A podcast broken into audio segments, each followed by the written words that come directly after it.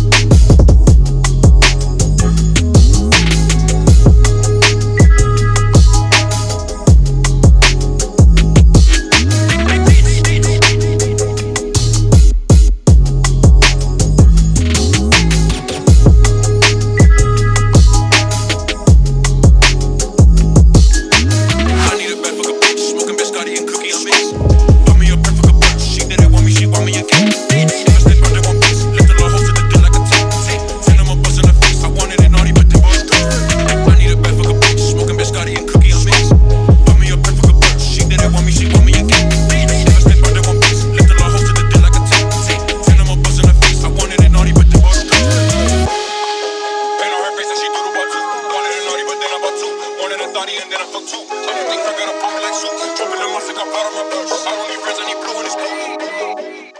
I don't need hoes, I need bags. I hit the bank full of milli cash. I do that shit just to brag. I love the flex on my exes and laugh. Bitch, I go crazy and crash. I hit 200, I fuck up the dash. I need a bitch with a whole lot of ass. You niggas broke and your pockets on fast.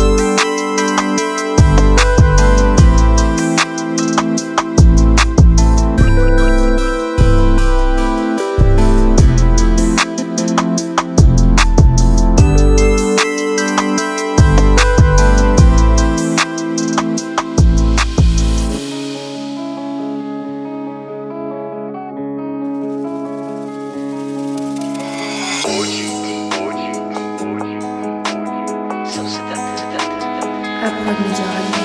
I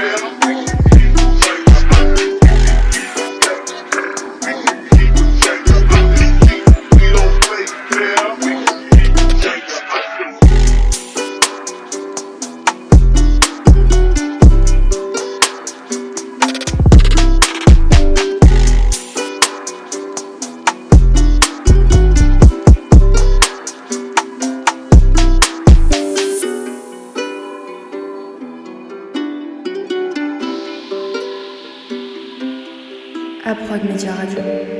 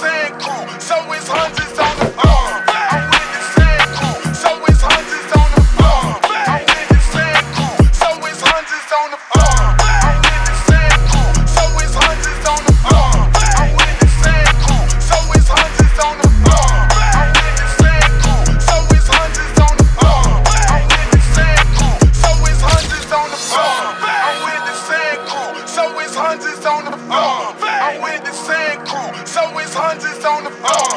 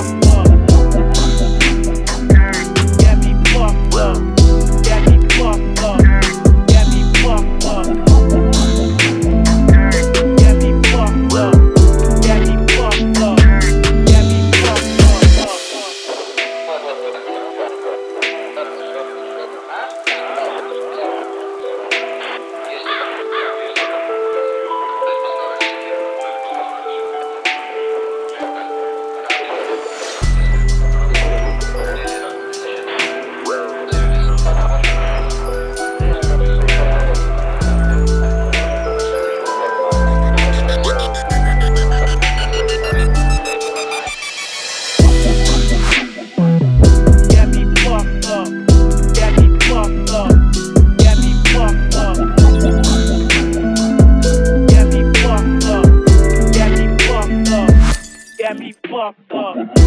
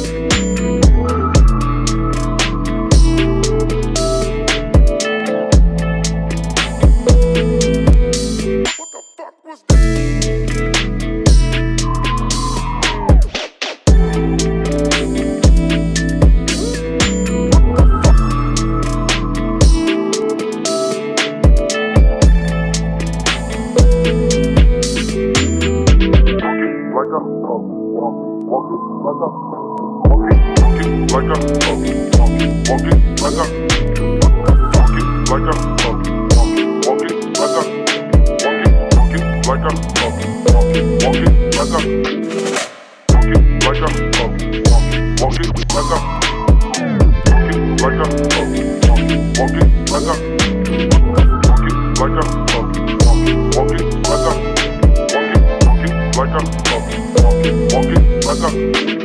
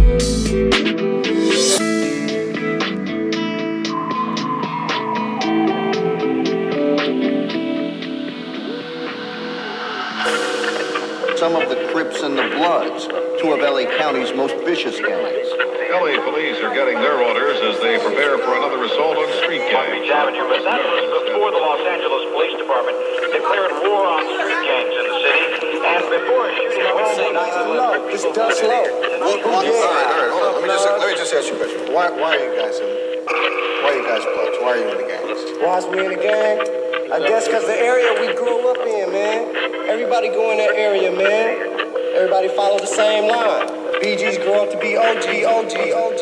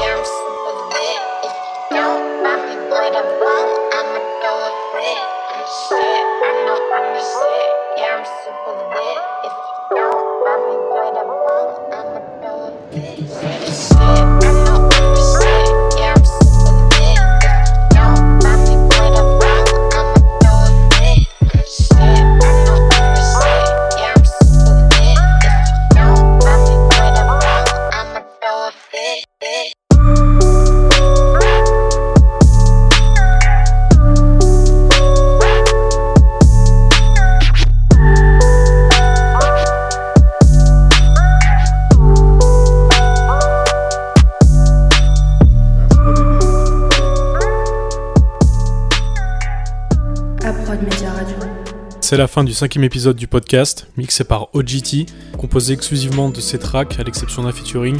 OGT, je te remercie. Maintenant, parle-nous un peu de toi, présente-toi. Salut l'équipe. Alors, pour me présenter rapidement, euh, moi c'est euh, OGT, j'ai 24 ans, j'habite euh, dans la banlieue parisienne. Je fais du son, je fais du son pour mon plaisir depuis, depuis un petit moment. Je taffe sur FL Studio principalement. Et euh, sinon, à côté de ça, euh, voilà, j'ai fait des études de commerce euh, et j'ai un master en, production musicale et développement d'artistes. Ok, lourd. Et depuis quand tu fais du son? Ah, ça fait un petit moment que je fais du son. J'ai commencé, bon, j'en faisais, faisais, quelques semaines de temps en temps quand j'étais en seconde. C'est là où j'ai découvert le logiciel. voilà, j'en faisais assez peu régulièrement. Là, en ce moment, j'en fais beaucoup. Mais voilà, j'ai dû dû commencer le son il y a 7-8 ans. Les premières, euh, les premiers pas là-dedans. D'accord, donc ouais, t'as commencé assez jeune. Et euh, qu'est-ce qui t'a donné envie d'en faire du coup? Moi, j'ai toujours, euh, j'ai toujours kiffé la musique. Ça a toujours été ma passion. J'ai fait du piano quand j'étais petit, je fais toujours pas mal de guitare, j'ai pris pas mal de cours, j'ai fait un peu de batterie, j'aime bien toucher un peu hein, tous les instruments, les percussions, c'est vraiment mon délire. Donc, euh, donc assez naturellement, euh, un pote s'est lancé là-dedans lui aussi quand on était en seconde. Et, euh, et j'avais j'avais grave envie de découvrir le truc et donc euh, voilà comme euh, j'ai commencé sur des petits logiciels gratuits puis après j'ai assez vite craqué craqué FL Studio pour découvrir voilà, je faisais des petits, des petits, des petits accords, des petits, des, petits remixes de chansons que, qui me plaisaient, un peu d'électro, et, voilà, hein, c'est venu comme ça. J'imagine que t'as as dû passer par d'autres styles, que t'as pas toujours fait de la funk. Mais euh, aujourd'hui, ouais, comment tu caractériserais ton style? Alors comme je l'ai dit juste avant, euh, j'ai commencé avec en faisant un peu de l'électro, parce que j'écoutais ça euh, en, seconde, première, j'écoutais beaucoup de dubstep, etc. Puis après, rapidement, j'ai commencé à écouter beaucoup de rap. Et voilà, je me, suis rendu compte assez naturellement qu'au final, faire de l'électro, c'était pas ce qui me correspondait le mieux. Donc euh, j'ai commencé à faire quelques prods euh, rap, elles étaient, elles étaient éclatées, hein, mais euh, normal. Puis après, euh, à force d'en faire, euh, je continue à faire, à faire des prods. Et après, j'ai découvert la funk sur SoundCloud. Et, et c'est vraiment, vraiment un délire qui m'a plu immédiatement, de tout tout l'univers euh, et, et comment la musique sonne, euh, ça ça m'a vraiment plu. Donc euh, je pense que voilà, mon style aujourd'hui, c'est clairement de la clairement de la funk. Euh, voilà, après tout ce qui, tout ce- tous les dérivés, de la trill, euh, un peu de, de la vaporwave, enfin voilà un peu ce, un peu ce délire, mais c'est de la funk quoi surtout. Est-ce que t'as des, des projets récents ou des projets à venir à nous présenter dont t'aimerais nous parler? Alors au niveau des projets, euh, j'ai sorti euh, deux petites mixtapes de 13 minutes euh, pendant le confinement qui s'appellent euh, High Speed, donc euh, High Speed Part 1 et High Speed Part 2. Euh, donc elles ont, elles ont assez bien marché, donc euh, c'est les derniers projets un peu longs que j'ai en date. Sinon, autre projet, bah, je continue de sortir des singles euh, minimum tous les mois sur mon SoundCloud, donc ça c'est cool.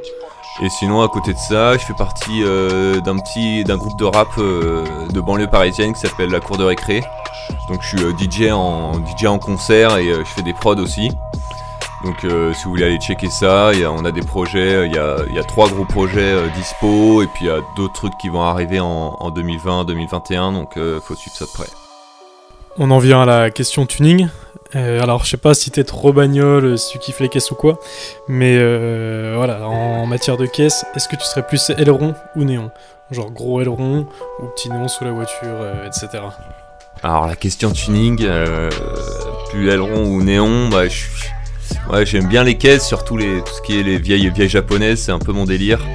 Après, je suis pas, je suis pas un grand grand fan de tuning. Je suis pas un grand fan de trop ce qui est matu vu. Du coup, euh, aileron, je pense pas. hein.